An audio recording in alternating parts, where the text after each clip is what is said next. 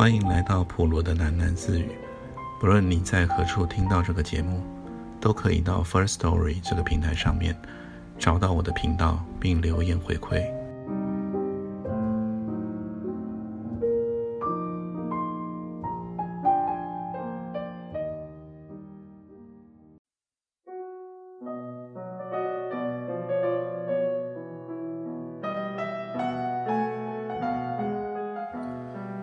片血一般红的杜鹃花，他们是在基隆的附近一个荒凉的海滩上找到王雄的。他的尸体被潮水冲到了岩石的缝中，夹在那里，始终没有飘走。舅妈叫我去认尸的时候，王雄的尸体已经让海水泡了好几天了。王雄全身。都是乌青的，肚子胀起，把衣衫都撑裂了。他的头脸给鱼群叮得稀烂，红的红，黑的黑，尽是一个一个的小洞。眉毛、眼睛都吃掉了。几丈外，一阵腐尸的恶臭，熏得人直要作呕。要不是他那双大得出奇的手掌，十个指头圆秃秃的。仍旧没有变形的话，我简直不能想象，躺在地上那个庞大的怪物，竟会是舅妈家的男工王雄。王雄之死引起了舅妈家中的一阵骚动。舅妈当晚便在花园里烧了一大叠的纸钱，一边烧，一边蹲在了地上，喃喃地念了一大堆安魂的话。他说：“像王雄那般凶死，家中难保干净。”我告诉舅妈，王雄的尸首已经烂得发了臭。夏女喜妹在旁边听得极恐怖的尖叫了起来。无论舅妈怎么挽留，她都不肯稍停，当场打点行李，便逃回她姨兰家中去了。只有表妹丽儿，我们瞒住了她。始终没有让她知道，因为怕他害怕。舅妈和我到王雄的房中去收捡他的遗物。他对我赌咒，挨过这次教训，他一辈子再也不会雇佣男工人了。我第一次见到王雄，是两年前的一个春天里，我在金门岛上服大专兵役，刚调回台北。在联勤司令部当行政官。我家住在台中，台北的亲戚只有舅妈一家。一报完到，我便到舅妈的家去探望他们。舅舅生前是做大生意的，过世的早，只剩下表妹丽儿一人。舅舅留下了一笔很可观的产业，因此舅妈和表妹。一向都过着十分富裕的生活。那个时候，舅妈刚搬家，住在仁爱路四段一栋三百多平的大花园洋房里。我到舅妈家的那天，她正在客厅里打牌，心不在焉地问了我几句话，便叫我到花园里去找表妹丽儿去了。我母亲告诉过我。丽儿是舅妈含在嘴里长大的，六岁大，舅妈还要亲自喂她的奶，惯的丽儿上了六年级了，连鞋带都不肯自己系。可是丽儿的模样儿，却长得实在逗人疼怜。我从来没有见过哪家的孩子，生得像她那样雪白浑圆的，圆圆的脸，圆圆的眼睛，连鼻子嘴巴。都圆的那般有趣，尤其是当他甩动着一头的头发，咯咯一笑的时候，他那一份特有的女婴的憨态，最能叫人动心，活像一个玉娃娃一般。然而，他那一种骄纵任性的脾气，也是别家的孩子少有的，半点不遂他的意，什么值钱东西，拿到了手里便是一摔。然后往地上一坐，搓着一双浑圆的腿子，哭破了喉咙也不肯稍歇。无论什么人，连舅妈在内，也拗他不过来。舅妈家的花园十分宽敞，新植的草木花树都打点得非常整齐。中间是一块绿茸茸的朝鲜草皮，四周的花圃里却充满了清一色艳红的杜鹃花。许多猪已经开始打包了。我一进到园内，便听到丽儿一连串清脆滑溜的笑声。当我绕过了那一丛芭蕉树的时候，赫然看见丽儿正骑在一个大男人的身上。那个男人手脚匍匐在草坪上，学着兽行。丽儿却正跨在他的背上，他白胖的小手执着一根杜鹃花的枝子，当着马鞭子一般在空中乱挥。丽儿穿了一身大红的灯芯绒裙子。两条雪白滚圆的腿子露在外面，不停地踢蹬，一头短发都甩动了，乐不可支地尖笑着：“表哥啊，看我骑马，嘟嘟！”丽儿发觉我的时候，丢掉了手上的树枝，两手朝我乱招一顿，叫道：“然后他跨过了那个男人的头，跳了下来，跑到我跟前来。”那个男人赶忙爬了起来，向我笑着，嗫嚅的叫了一声：“表少爷啊！”我发觉原来他竟高大的出奇，恐怕总有六尺上，一颗偌大的头颅，头皮剃得清亮，黑头黑脸，全身都黑得乌铜一般，发出了亮光来。他朝我咧着嘴，呲着一口白牙齿。有点羞赧似的，一直搓着他那一双巨掌。他的十个指头却秃得有点滑稽。他穿着一条洗得发了白的军裤，膝盖上沾满了泥草。表哥啊，丽儿指着那个男人对我说道：“王雄说，他可以那样爬着走好几里路呢。那是从前打仗的时候了。”王雄赶忙便道：“他的口音带着浓浊的湖南土腔。”胡说！丽儿皱起了眉头，打断他的话道：“你那天明明说过，你可以让我骑着上学校去呢。”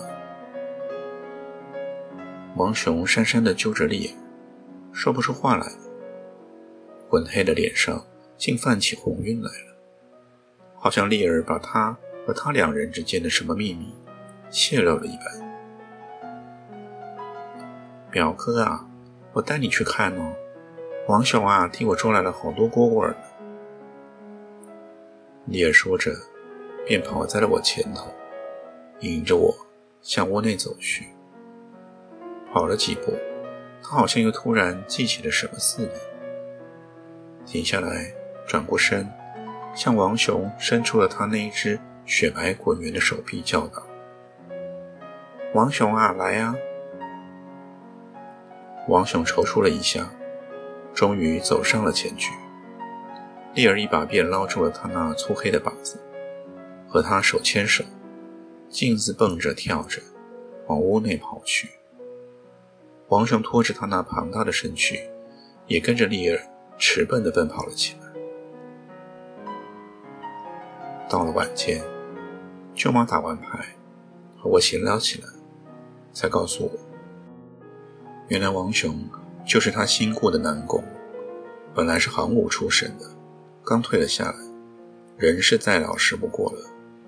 舅妈颇为赞许他，整天一声不响，就是闷着头做事，而且看不出他那么个粗人，打理起花木来，却别有一番心思呢。舅妈说：“园子里那成百株的杜鹃花，一棵棵啊，都是王秀亲手栽的。为什么要种那些杜鹃花呢？”舅妈叹了一口气，解说道：“还不是为了丽儿吗？就是因为那个小魔星啊，喜欢杜鹃花的缘故。我从来啊也没有见过呢。舅妈突然笑得用手掩起了嘴巴。一个四十岁大的汉子啊，竟让个女娃娃牵着鼻子走，什么都依全了他。最后，舅妈摇着头赞叹道：“难得他们两个有缘啊。”丽儿和王雄却是有缘。每次我到舅妈家去，总看见他们两人在一块玩耍。每天早上，王雄踏着三轮车送丽儿去上学，下午便去接她回来。王雄把他踏的那辆三轮车，经常擦得亮亮的，而且在车头上插满了一些五颜六色的绒球儿、花枝角的凤凰儿。小风车轮子装得像凤辇公车一般。每次出去接送丽儿，王雄总把自己收拾得头脸干净的，即使是大热天，也穿戴得体体面面。当丽儿从外头走进大门来的时候，扬起脸，甩动着他那一头短发，高傲得像一个小公主一般。王雄跟在他的身后。替他提着书包，挺着腰，满面严肃，向足了丽儿的护驾位置。一回到家里，丽儿便拉着王雄到花园中嬉游去了。王雄总是想出百般的花样来讨丽儿的欢心。有一次，我看见王雄独个儿坐在屋檐下，脚旁边地上摆着一大堆红红绿绿的玻璃珠子。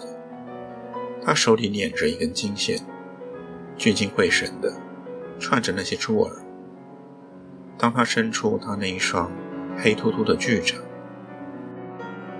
满地去捕捉那些滑溜乱滚的玻璃珠子，显得十分的笨拙有趣。那天丽儿回家后，王雄在花园里便替她戴满了一身玻璃珠子串成的手绢儿和项链。丽儿头上戴了两圈，两只膀子上一边哭了五六个。他把鞋子也踢掉了，打了一双赤足，捞起了裙子，露出他雪白的腿子来。她的足踝上也套了好几个五彩玻璃脚圈子。丽儿嘴里咿呀呜呀地唱着笑着，手里擎着两球艳红的杜鹃花。挥动着他那白胖的小棒子，在那片绿茸茸的草地上，跳起他学校里教的山地舞来。王雄也围着丽儿，连蹦带跳，不停地拍着他那双大手掌。他那张大黑脸涨得鲜红鲜红的，嘴巴裂得老大，露出了一口雪白的牙齿来。他们两个人一大一小，一黑一白。蹦着跳着，在那片红红的花海里载歌载舞了起来。在联勤总司令部服役的那段时期，一个礼拜总有两三天，我在舅妈家留宿。舅妈要我替丽儿补习功课，因为夏天她就要考中学了。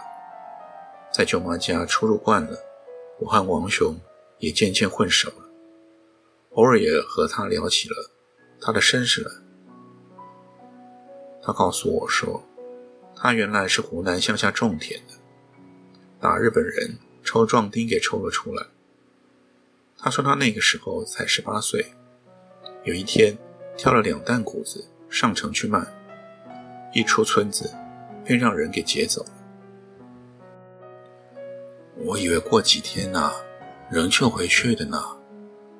他笑了一笑，说道：“哪晓得，出来一混啊，便是这么些年了，总也没能回过家。表少爷，你在金门岛上看得到大陆吗？”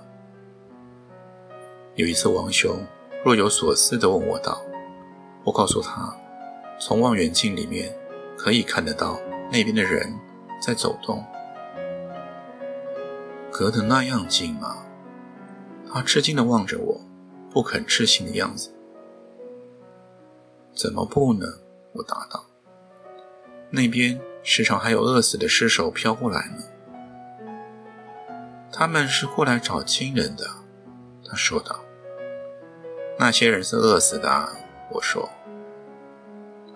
表少爷啊，你不知道啊。王雄摇了摇手，指住我道：“我们湖南乡下有赶尸的，人死在外头。要是家里有挂得紧的亲人啊，那些死人跑回去，跑得才快呢。”我在金门的时候，营里也有几个老士兵，他们在军队里总有十来年的历史了，可是我总觉得他们一进还保持着一种。赤子的天真，他们的喜怒哀乐，就好像金门岛上的烈日海风一般，那么原始，那么直接。有时候，我看见他们一大伙赤着身子，在海水里打水仗的当儿，他们那一张张苍纹满布的脸上，突的都张开了同志般的笑容来。那种笑容，在别的成人脸上是找不到的。有一天晚上巡夜，我在营房外面海滨的岩石上，发觉有一个老士兵在那儿独个儿坐着拉二胡。那天晚上月色清亮，没有什么海风，不知是他那垂首深思的姿态，还是那十分幽怨的胡琴声，突然使我联想到他那一份怀乡的哀愁，一定也跟古时候。戍边的那些士族的那样深吧，那么远吧。